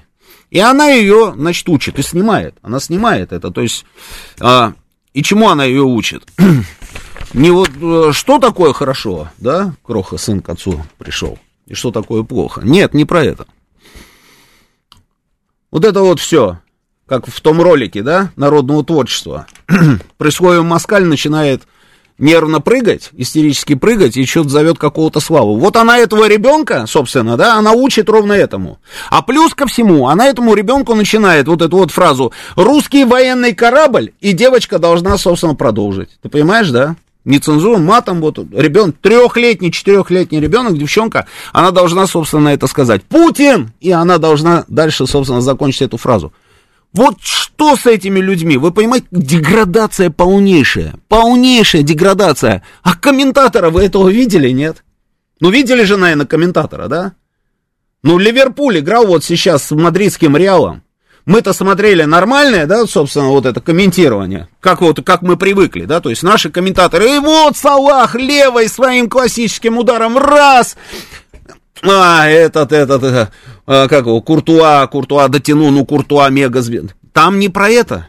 Там идет матч, играет Ливерпуль, играет Реал, Лига чемпионов, но при этом комментатор комментирует матом ситуацию на театре военных действий и рассказывает нам о том, как они там дадут что-то такое, там, вы поняли, что там, российским этим самым э, оркам или еще кому-то, чтобы они на задворках Европы, и это сплошным матом на центральном телеканале, вы же понимаете, да, права трансляции, на секундочку, у колхозных телеканалов быть не могут на центральном телевидении Украины комментатор матом нам во время футбола, собственно, пытается что-то рассказать, провести политинформацию. Деграданты какие-то на каждом шагу. Я об этом, я это сразу бросалось в глаза. Это сейчас мы уже к этому начинаем привыкать, что если мы смотрим видео, да, и вот эти особенно, знаешь, там, селфи, тиктоки там и так далее, а, в исполнении украинских этих а, мастеров искусств, это как бы уже да. И, мы, и я уже боюсь да, даже вот сейчас для трансляции, собственно, у меня есть несколько кусков, но я понимаю, что это сплошные пи-пи-пи-пи-пи-пи, легче самому пересказать, понимаете, чем то, что они там рассказывают. Но это же бросается в глаза. Мужчина разговаривает с женщиной. Они исключительно так разговаривают. А песни поют где-то там на какой-то площади, там в Вене. Не видел тоже это? Они развернули там колонки, все, какую-то песню, значит, они поют. Молодые девчонки в основном, там вот эта тупая долбет. И матом они орут на всю вену. Я вот думаю, что что ну, с ними явно что-то не то. Явно что-то не то. Итак, а, Вась, подождите, сейчас, секундочку. Сейчас, сейчас. Значит, а, Два товарища сделали заявление на тему того, что происходит на Украине. Молодые, стройные такие парни, они приехали на эту экономическую тусовку, вообще мутная совершенно тусовка всю свою жизнь была. Я вообще не понимал вообще, что это такое, да, это довоз. А, и слава богу, что мы а, теперь там, собственно, и не, не присутствуем. А это было любимое место там некоторых товарищей, я знаю. Итак, вот один там стройный парень, э, фамилия Сорос его, делает заявление, что лучшим способом сохранить нашу цивилизацию является победа над Путиным. Это основная его мысль. И он говорит, я открывал фонды свои во многих странах мира, в десятки, сотни странах мира. Мы выстраивали новую систему открытого общества. Мы строили открытый мир. Мы то все 20-30, и тут раз, и вот этот компьютерный сбой, да, и вот в итоге мы получили то, что мы получили. И вот лучшим способом сохранить нашу цивилизацию, это победа над Путиным. То есть вот она мечта, кристаллированная такая, вот, вот она, вот, вот что нужно сделать. Это говорит господин Сорос. А, а через буквально некоторое время, через несколько минут, другой стройный парень тоже выходит такой в хорошем костюме. А, и говорит, зовут его Генри Киссинджер. Сколько ему лет, кстати? 90, сколько? Посмотри, пожалуйста, сколько лет Соросу, сколько лет Киссинджеру. Сорос, по-моему, 164, а Киссинджеру чуть поменьше, ну, неважно. Значит, Киссинджер выходит и говорит, переговоры между Москвой и Киевом должны начаться в ближайшие два месяца, а иначе грядут потрясения глобального масштаба. 99? Киссинджеру, да? Ну, нормально еще. А, а Соросу? Ну, в общем, неважно. Два вот парня, значит, сделали заявление. А, а иначе, сколько? 91. Ну, ровесники практически. А иначе грядут потрясения. Про какие потрясения предупреждает мир Генри Киссинджер? Не про те ли самые потрясения, которые Сергей Викторович Лавров назвал серьезнейшим шагом к неприемлемой эскалации? Конечно, про это он и говорит. А Генри Киссинджер, человек, который был госсекретарем Соединенных Штатов, да, там, вот ему 99 лет. А мы все время говорим о том, что в политике у нас что-то в последнее время сплошные то ли Лены, то ли Лизы, то ли Анны, а, совершенно непонятные какие-то эти самые Макроны, Эммануэли, Эммануэли, в общем, и так далее. Вот мы имеем тот набор политиков, которые имеем, но вот других нет на сегодняшний день. Да, и мы говорим, ну где все эти люди, которые сохраняли этот мир в условиях двусистемной вот этой вот а, ситуации, когда два было полюса принятия решения, две ядерные державы, грандиознейшие совершенно по своей силе и по мощи, но тем не менее были люди разные, которые пытались, пытались, и у них это получалось, собственно, удерживать мир от сползания к этой глобальной катастрофе. Куда они все делись, эти люди? А, и вот, значит, появляется Киссинджер. Это совсем не наш друг. Ну, мы же прекрасно понимаем, что человек, который работает госсекретарем Соединенных Штатов, он не может быть нашим другом. Вот появляется Киссинджер и делает, собственно, предупреждение. То есть он пытается предупредить. Он пытается им объяснить простую вещь. Ребята, вы не поняли. Вы не поняли а, Путина в седьмом году. Вы не поняли Путина в восьмом году. Вы не поняли Путина а, ну, то есть вы его не поняли вообще. Он вам говорил. Вы не поняли, вы не слышали, вы смеялись, вам было смешно. И даже сейчас, когда он вам в последний раз уже, как говорится, сказал, ну, ребята, ну, хватит, уже надоело все, в конце концов, в кишках уже все это сидит, давайте договоримся. Вы сказали, ай, давай гуляй, Вася. А они же так сказали, да, когда мы им предлагали а, вот эти вот наши условия, да? Они нас а, не услышали. Он говорит, бейте по тормозам. Вы не поняли? Они уже на колесе. Они выползли из своей берлоги. И они туда уже не залезут. Попытайтесь остановить их вот здесь. Потому что если сейчас вы не остановите их вот здесь, они остановятся в лучшем случае вот тут.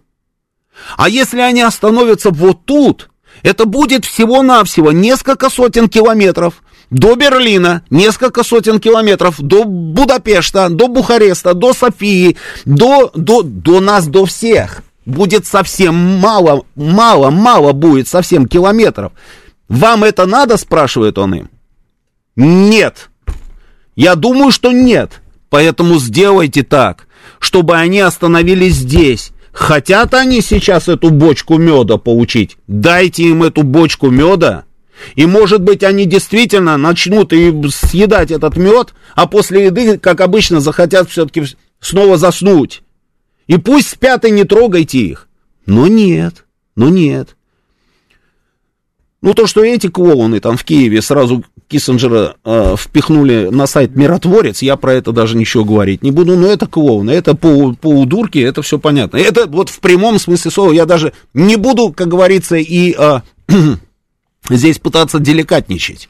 Потому что я много раз говорил, что это, это удивительно. То есть, если бы там был бы хоть один человек, который бы думал бы об, интересах украинского государства, эти люди давным-давно, давным-давно все сделали бы то же самое, но по-хитрому и по-умному. Но они не могут, не в состоянии. Не в состоянии, а это нам оказалось только на руку. Ну, честное слово, если мы говорим про геополитику и про интересы, это нам на руку. Они его на миротворец, так и другие, и другие ничего не поняли. Как вы думаете, друзья, вот я задаю вам вопрос. Почему вдруг взяли, нашли 99-летнего Киссинджера? Где он живет? Посмотрите. Где-то там он живет, где-то живет он не знаю где, город Шарлотт, штат Северная Каролина, в штат Мичиган, Детройт, я не знаю, Нью-Йорк, Вашингтон, неважно, то есть он где-то там за океаном живет, он нормально, просто никого не трогал, примус подчинял, газон стриг, там, я не знаю, пил, пил, пил, я не знаю, там, кефир по утрам. И вдруг к нему приехали, постучали к нему в дверь. Он открыл в трениках, 99 лет, дошел, открыл в трениках, ему говорят, старик, 45 секунд ты должен выглядеть как огурчик, и ты должен сказать кое-что на Давосском форуме. Как вы думаете, почему вдруг вытащили из ниоткуда Киссинджера и привезли его в Швейцарию? Сейчас новости, потом обсудим. Авторская программа главного редактора радиостанции «Говорит Москва» Романа Бабаяна. Да, это радио «Говорит Москва». Продолжаем работу в прямом эфире. Телефон прямого эфира 8495-7373-94,8. Телефон нашего СМС-портала плюс 7 925 4 восьмерки 94,8. Телеграм-канал а, тоже, собственно, принимает сообщения ваши, я их читаю, говорит МСК-бот, а, и идет трансляция, трансляция идет в Телеграме, трансляция идет а, ВКонтакте, и трансляция идет на Ютубе, а, Анна отказывается от эфира и говорит, ну, кто я такая, чтобы мне целый час эфира посвящать? Вы не правы, Анна, не правы. Слушаю вас, добрый вечер. Как вы думаете, почему именно сейчас Киссинджер вдруг появился и сделал эти заявления? Алло, алло, говорите вы в эфире. Алло, добрый вечер. Здравствуйте. А, постоянный ваш слушатель, полностью, Роман, с вами, меня Евгений зовут, полностью с вами солидарен и поддерживаю. Ура! А, вот, потому что, ну, я, во-первых, в прошлом военный, поэтому я за всех ребят и э, душой, как говорится, и телом. И телом, за. понятно. У, у меня заграничный паспорт закончился, и не хочу его продлевать. Вот. Да, да, да. Вот. Вы знаете, я вот то, что сейчас происходит, это мысли, которые мои товарищи, ну, я советский человек, как говорится, рожденный в СССР. И вы знаете, мысли, о чем мы думали много лет назад, они начинают сбываться сейчас. Молим Бога, чтобы наоборот не было отката назад, только вперед. Вот что все мои товарищи. Согласен говорят, с вами. Согласен с вами. Вот. Не будет, И- не будет никакого отката. Не будет. Вра- то есть враги, что Европа, вот как вот мы хорошо очень историю, я помню, что вся Европа воевала, Румыния, обидно за Бол... даже дивизия болгарская была, или батальон, который на стороне Гитлеров... гитлеровской Германии. То есть вот они все показатели друзей наших, то есть в кавычках. Правильно, только армия и флот, друзья. Никаких Спасибо. друзей не было и не будет. Спасибо, спасибо. Следующий звонок, поехали. Добрый вечер, слушаю вас. Алло, здравствуйте. Здравствуйте. Дмитрий из Москвы. Да, Дмитрий? Ну, ну, я думаю, вот отвечая на ваш вопрос, Да. мое мнение такое. Да. А, а, кроме показного, так сказать, единства э, в, Европе и там в Японии, в США, а, есть, безусловно, у них э, дискуссии э, думающих людей, думающих людей там достаточно, Мгм. и они как бы видят риски огромные, ну, Мгм. прежде всего, развязывания ядерной войны, но кроме того, есть и деловое там лобби, которое говорит, что э, у нас все дорожает, электроэнергия, мы хотим как раньше зарабатывать деньги, а не так, как сейчас, там, типа, в два раза меньше. Ну, я условно говорю, в два раза меньше. И э, я думаю, что э, вот, соответственно, вот, эти, вот эта часть э, истеблишмента э, западного, она и э, как бы выбрала Киссинджера как э, некого спикера, чтобы как бы э, озвучить, во всяком случае, ну, не- не- несколько другую позицию, поскольку он не официальный человек, он не чиновник, не вроде никто, да, он даже там, не знаю, партии еще состоит какой-нибудь. там, То есть я понял, то есть а вы считаете, да, я понял, да, спасибо. То есть вы считаете, что это исключительно только экономические там какие-то товарищи, которые решили, э, что вот надо найти Киссинджера, пусть он об этом скажет, для того, чтобы все вернулось на круги свои, чтобы они зарабатывали деньги, и все. Вот так Нет, все просто. ну, нет, две. э, То есть деньги во главе угла. Нет, э, безопасность тоже. Они Ага. боятся, что, ну там условно, э, для начала, ну как бы мы нам надоест э, э, тягаться с военно-промышленным комплексом там всего западного мира, там миллиард человек, у нас там 140-150 миллионов. Мгм. И э, мы, ну, как бы, э, в результате какого-то там повода, я уж не знаю, там обстреляют э, сильно какой-нибудь наш город э, и э, ударим ядерными э, зарядами, например, по Западной Украине. А это уже и это уже совсем А, близко. Вы знаете, нет, я, я, не, я не я, гибели я- Европы. Да, я понял вашу мысль, да, но я не соглашусь. Если бы речь шла исключительно о том, что мы можем там ударить по какой-то западной Украине, плевать они хотели на западную Украину и не на западную тоже. И ради этого они ни- никогда в жизни никакого Киссинджера никуда бы не притащили, и, не- и, собственно, он не делал бы никаких заявлений. Мне кажется, что все значительно серьезней. Они не дураки, они прекрасно понимают на самом деле, что происходит. На что они делали ставки? Давайте вот отмотаем на три месяца назад и а, давайте вот попробуем вспомнить. Они вначале ничего не говорили, кроме вот этих вот дежурных фраз, что мы за мир, мы против там вот этого всего, ай-яй-яй, как нехорошо, зачем вы это сделали, да. Но потом они стали наблюдать. Они э, быстренько эвакуировали свои посольства, потому что они думали, что очень быстро мы придем, там, возьмем Киев, и на этом, как говорится, а, и не только Киев, да, там, и на этом все закончится. Они стали наблюдать. Потом они увидели, что мы действуем, вот, вот у нас тактика вот такая. То есть мы не спеша, не спеша идем, идем, идем, идем, не спеша, не спеша, не спеша. Почему там? Потому что потому. А, и потом они наблюдают, что мы поменяли тактику. Потом они видят, что мы а, переломили хребет этим отморозкам там в Мариуполе. Они прекрасно видят, что происходит сейчас в районе Северодонецка. Они прекрасно понимают, в каком состоянии в принципе украинская армия. Они прекрасно понимают, что если еще вот сейчас вот этот Северодонецк, а они об этом сами говорят, что там вот эта группировка и в Северодонецке, и потом Славянск и Краматорск, что с ними будет происходить то же самое, что и с Мариуполем.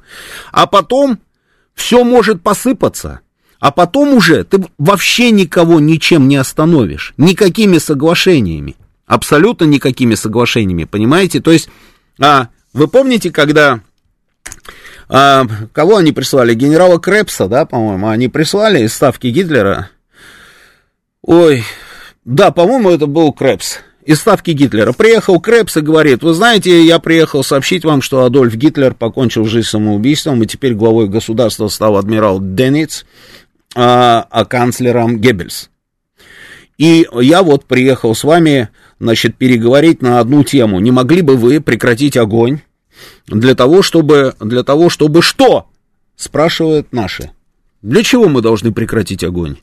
Они, ну вот нам нужно довести, значит, вот эту новую информацию для войск там и так далее, и так далее. Наши сказали нет. И только конченый идиот мог бы пойти на какие-то, собственно, прекращения огня, там, на какие-то переговоры в тот момент, когда ты находишься там уже в двух шагах, как говорится, от завершения войны. И так им и сказали, поезжайте и скажите, что единственное условие это безоговорочная капитуляция. На это он тогда сказал, что он не уполномочен вести переговоры на тему безоговорочной капитуляции, но тем не менее эту информацию донес. Донес эту информацию до немцев, до а, нового руководства, да, этой Германии. То же самое они думают будет сейчас, что наступит вот этот вот самый момент, когда ты уже никакими соглашениями русских не остановишь. Это русские будут диктовать тебе условия, и эти условия совсем им не понравятся. Именно поэтому вот этот мудрый, мудрый товарищ Киссинджер и те люди, которые его нашли где-то там, так я и не понял, где он жил, но неважно, нашли где-то там и привезли там, оторвали от важного занятия по стрижке газона, привезли его в Давос, а, трансатлантический перелет он пережил, да, как говорится, в своем приконном, ну, таком уважаемом возрасте. Рисковали жизнью этого человека. Именно поэтому для того, чтобы сейчас, пока еще русские могут и говорят сами об этом, что они готовы там, в принципе, открыты там ко всяким переговорам, другое дело, что у нас могут быть какие-то условия, но это уже вторично для них, потому что они могут таким образом русских остановить сейчас вот здесь, на линии А, а уже через максимально короткий промежуток времени – которые они просчитали сами на основании оперативных данных, на основании данных собственной разведки, на основании замеров, а, собственно, а, морального духа вооруженных сил а, Украины, а с моральным духом там просто замечательно, они сдаются сотнями в плен, и Волына вот дает интервью телеканалу НТВ, я даже не слышал, да, вот сейчас, ну, можно, в принципе, потом еще немножечко послушать, подожди, пока не надо, да, они рассказывают, да, они там на перегонке обращаются к Зеленскому, все эти там бригадиры непонятные, не пойми кто, обращаются и говорят, мы не хотим а, воевать, мы пушечное мясо, а, публикации, которые идут в американских газетах на тему того, что у Заужного просто заруба полная с Зеленским, что военное руководство уже не хочет слушать политическое, и что военное руководство уже ориентировано непосредственно на Пентагон. Вот зная все это, они проанализировали, и этот компьютер дал им результат, что русские такими темпами остановятся вот тогда-то, тогда-то уже на линии Б, а это совсем плохо. Вот именно поэтому я думаю, по крайней мере, что это так. Следующий звонок, добрый вечер. Соскочил. Следующий звонок, добрый вечер. Говорите вы в эфире. А, здравствуйте, Роман. Здравствуйте. Э, Я Александр. Да, Александр. Да, я совершенно с вами согласен. Вот э, все так. Но вот а- на один вопрос вы не можете на важный ответить? Зачем мы Есть. до сих пор говорим, что мы э, готовы с ними на какие-то переговоры? Вот возьмут и, так сказать, согласятся на некоторые наши условия, э, точнее, Да, может да, быть, да. даже и на Да. все. Но такие все, которые, извините меня, их и Херсонскую область не, не, не освободят от них. От кого? Нет, нет, нет, стоп. А, Советский Союз, он тоже, собственно, был готов к переговорам. Переговоры это хорошая штука. Переговоры это замечательная вещь. Другое дело, другое дело, а какой результат и на какие условия ты готов пойти. И если вы думаете, что мы в, результате этих переговоров откажемся от а, Херсонской области, Но я ну, боюсь, не. что их будет вести Мединский, который на щит поднимал... Но даже многие. если их будет вести Энергема, Владимир Ростиславович, вы знаете, я хочу вас всех, э, вас всех хочу немножко расстроить. Владимир Ростиславович один из самых неудобных переговорщиков для этих товарищей. И Владимир Ростиславович Мединский, вот такой весь из себя интеллигентный человек, там, в хорошем костюме всегда, там, в очках, да, там, э, хорошо постриженный. Это человек, который очень, очень нежно, нежно, нежно, нежно, просто до дрожи относится ко всем этим товарищам. И вы напрасно думаете, что Мединский это такой дурачок, который сольет все наши позиции. И они, вот они, вот я вам точно говорю, они бы предпочли, чтобы вместо Мединского, который сам родом оттуда и прекрасно знает всех этих товарищей, чтобы вместо него был кто-то другой. А Херсонская область, на секундочку, сколько там, 28 тысяч, э, этот самое, да, километров, да, квадратных, площадь Херсонской области. А это, это то же самое, как Владимирская, да, он, ну, это хороший прирост, на секундочку, за три месяца. А плюс еще две трети Запорожской области, замечательно. И никто от этого отказываться не будет. Слушаю вас, Сергей Алексеевич. Вечер, Роман Здравствуйте. Алексеевич. Здравствуйте. Я бы вообще Мединского оставил в покое. Нашему руководству виднее, кого назначать на переговоры, потому что мы не знаем истинной ситуации. Вот и все. Правильно вы говорите. Мединского назначили, значит, он подходит. А вот слова Киссинджера, э, Киссинджера, Да. лишь они эти слова, чего бы они стоили бы, если бы был какой-то шанс, что мы пошли бы в разрез выполнению своих же поставленных целей. Мгм. Но этого нет. Они и это даже э, не понимают. Понимаете, всей глубины. А что сказал Лавров недавно?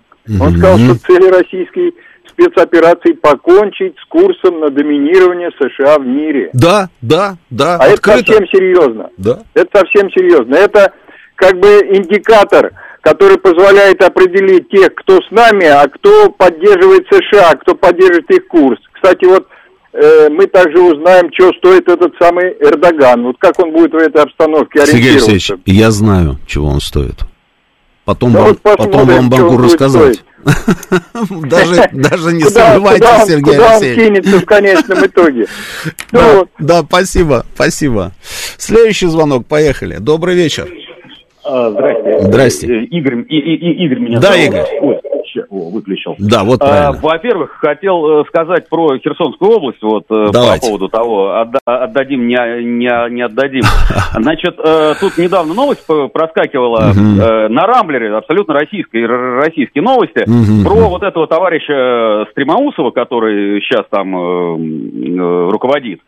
Значит, это действительно, он украинский, украинский политик, да, пророссийский, и он э, дважды из- избирался там в Думу и в Раду, в смысле, и э, мэром. Мгм. Оба раза, оба раза он набрал по 2% э, с такими взглядами. То есть это, в принципе, вот э, настроение населения. Не, это не Э, так. не, э, не отдать, не Ага. отдать. э, это можно, конечно, не, не отдать. Конечно. Но э, при таком нелояльном населении, как э, вот эту территорию, как, как ей владеть, это не Крым. Это совершенно другое. Вот.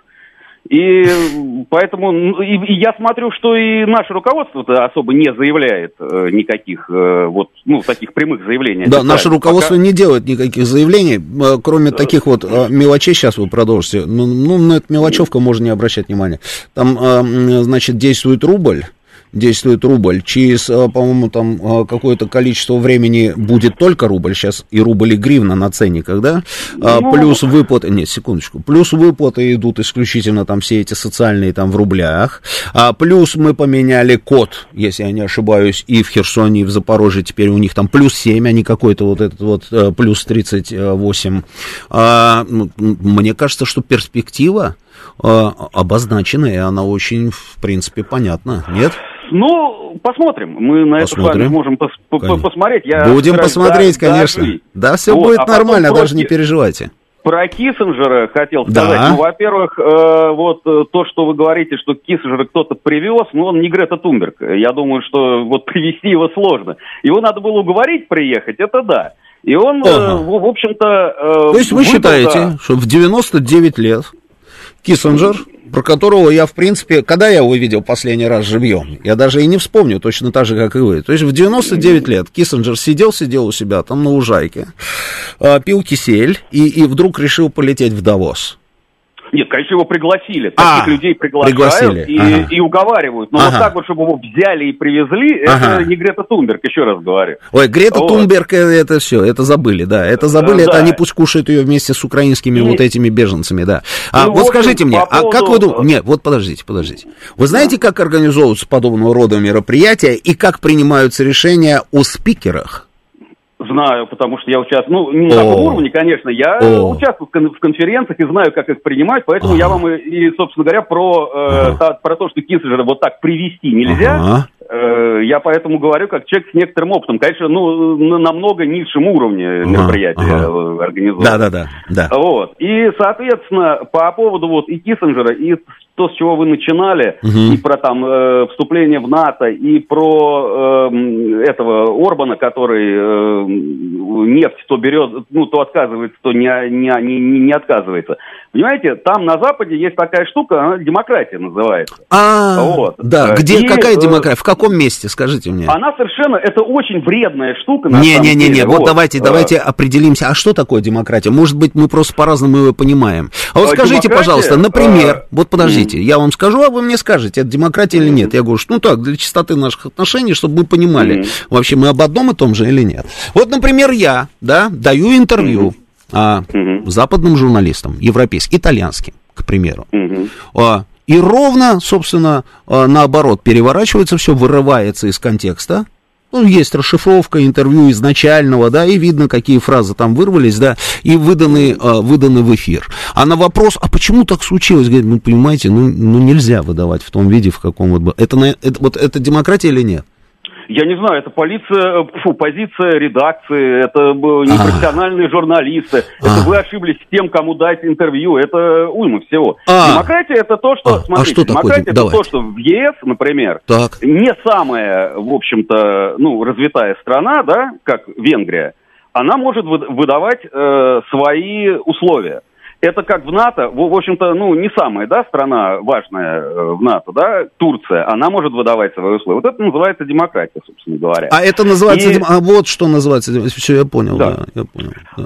Вот, и, э, соответственно, э, вот она чем эта штука вредна? Тем, что в отличие от не демократии, там нельзя принять вот решение, вот все, завтра мы делаем вот это и так далее. Но обратная да. сторона, если уже эти решения принимаются, вот как угу. первые пять там пакетов угу. сан, санкций, да, их отменять никто не будет. Угу.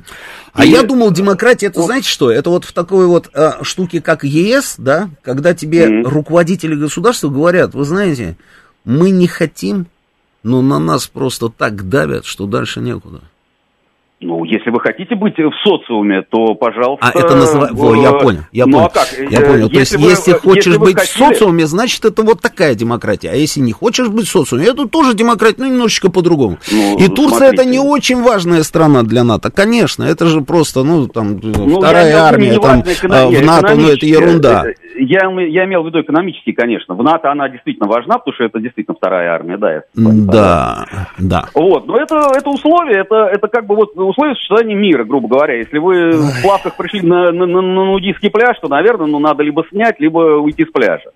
Вот. И здесь это того же касается. Они уговорят, я думаю, что уговорят и Орбана уговорят, найдут э, Они это кто? рычаги. Они. Э, Они. Сторонники санкций, сторонники санкций, конечно. Ну, конкретнее, они это кто? Кто там Э, уговаривает? Собственно говоря- Уговаривает кто? Хочу понять, кто Ну, все уговаривает? остальные, Это, наверное, болгары остальные. уговаривают. Я помню, вот Все болгары остальные. тоже, знаете, уговаривали сами себя, они очень хотели наш газ, а, а потом э, раз, и э, приехал там человек один и уговорил их отказаться от газа. Слушайте, это, это Болгария- чтобы остаться в социуме, я так понимаю. Там Болгария, это э, сколько они того газа? Там, по-моему, меньше Болгарии. Да А, мне э, все равно, сколько или э, чего. Это, это было их решение, они хотели, а им не разрешили. Используют, больше используют, Ну ладно, чем хорошо, Болгария. да, хорошо, все, спасибо, да, я понял, А, я понял, что демократия это вот это, а я думал, демократия это немножечко а, другое. Вайс, слушаю вас, добрый вечер, говорите. Да, здравствуйте. Я там не знаю. Только, Вайс, там- я вас очень прошу, у меня всего три минуты, пожалуйста. Да, я скажу да, просто да. в винегрету предыдущего товарища по поводу Херсона, в том числе Каховки, где сами местные жители начали выявлять и помогать военно-гражданским администрациям выявлять саботажников и так называемых лазутчиков проукраинского бандеровского режима. Там уже введены каноны получения по упрощенному по- получению российского гражданства. Поэтому хочу сказать, что на самом деле эти области в большинстве своем по- подавляющем поддерживают ну, по- вступление наших войск и независимо от возрастных критериев. У меня По никаких поводу сомнений в этом нет. Мгм. По, по поводу Киссинджера хочу сказать. Да. На самом деле этот дядька не только вхож в разные международные клубы, клубы в которых мы состоим, но является спикером на многих политических площадках высокого уровня. Я думаю, что в любом случае политика это наркотик. В 99 лет он решил обозначить свою позицию. Но с позиции так называемого исключительного дядьки мирового масштаба, в своей богоподобности и так называемого э, человека, который лишний раз решил надо- на- на- довести э, надавить на, на Путина своим авторитетом. Это последний из ресурсов, которые остаются не только у американцев, но и у европейцев. Спасибо, На самом- Спасибо, спасибо. Последний из ресурсов это давить на Путина авторитетом Генри Киссинджера. Ну, пусть попробуют, конечно, да. Пусть попробуют. В Красногорске пишут, что-то горит в районе Линский. Тупик пожарные подъезжают. А, к- а, а, Камала Харрис пришла на свой пост благодаря движению черных. Теперь эта администрация ввела санкции против России, в результате чего в мире образовался дефицит удобрений энергоносителей. Боюсь, могут умереть порядка 100 тысяч детей в Африке. Администрация США возьмет на себя ответственность? Конечно, они возьмут, возьмут обязательно. Вот мне присылает Сергей 13, Серж 13. Украинцам в хит что там заборонено, да, ну, за- в общем, короче, запрещен, да, вход украинцам. А, на постсоветском пространстве самая большая диаспора греков проживала в Донбассе. Почему Греция поставляет оружие в Украине убивать греков? Я так думаю, наверное, ровно потому же Греция, собственно, все это делает. Почему она а, взяла нефть, которая, значит, наша нефть была в танкере и перед, передала эту нефть Соединенным Штатам. Ну вот, э, знаете, ну невозможно, собственно, а, комментировать такие вещи. Греки, греки уже давным-давно, помните, да, выходили там на улицы и рассказывали, ну что за ерунда, что там с нами делают. А это, кажется, была демократия, а, когда их подавляла там Германия экономически, да, и довела Грецию до Цугундера. Но, тем не менее, да, это проявления были демократии, они вот решили остаться в социуме, и поэтому вот теперь а, подмахивают американцам как нечего делать. А цивилизованная Европа давно терпит беженцев из Африки, и украинцев тоже вытерпит, они сами выбрали этот путь. Да, лимузин, согласен с вами, я же и говорю, я и желаю им побольше, побольше, пускай терпят, кто ж против-то, никто не против. А, так, так, так. Джекпот пишет, я бы с большим удовольствием отдыхал бы в России, у нас столько прекрасных мест, но до некоторых мест вообще не добраться, а в других сервис подхрамывает. Там, где все хорошо, цена кусается, очень обидно. Ну, джекпот, ну, слушайте, ну, невозможно. собственно, не- Ну, там получается, что в России вообще нигде не отдохнешь, да? В, од- в одних местах с сервисом проблема, а в, другом, а в других местах с ценами. Я не думаю, чтобы все было вот так вот все совсем плохо, можно там найти какие-то варианты. Друзья, у нас сейчас уже все, да, вот уже ведущий новостей в студии. После меня, после меня, Георгий Бубаян, Георгий Осипов вам расскажут все про футбол. Эта неделя была очень интересной с точки зрения футбола. Вам расскажут и про финал Лиги Чемпионов, и про финал Кубка России. Там всех спартаковцев поздравляю. А потом будет Александр Сладков и Галим Вергасов в военном курьере. Тоже очень интересно. И попросите их, чтобы они запустили вам кусочек интервью этого самого Волыны, а, дает интервью НТВ, тоже, я думаю, что-то интересное нам расскажет этот человек. Может быть, запоет уже другие какие-то песни. Сейчас новости.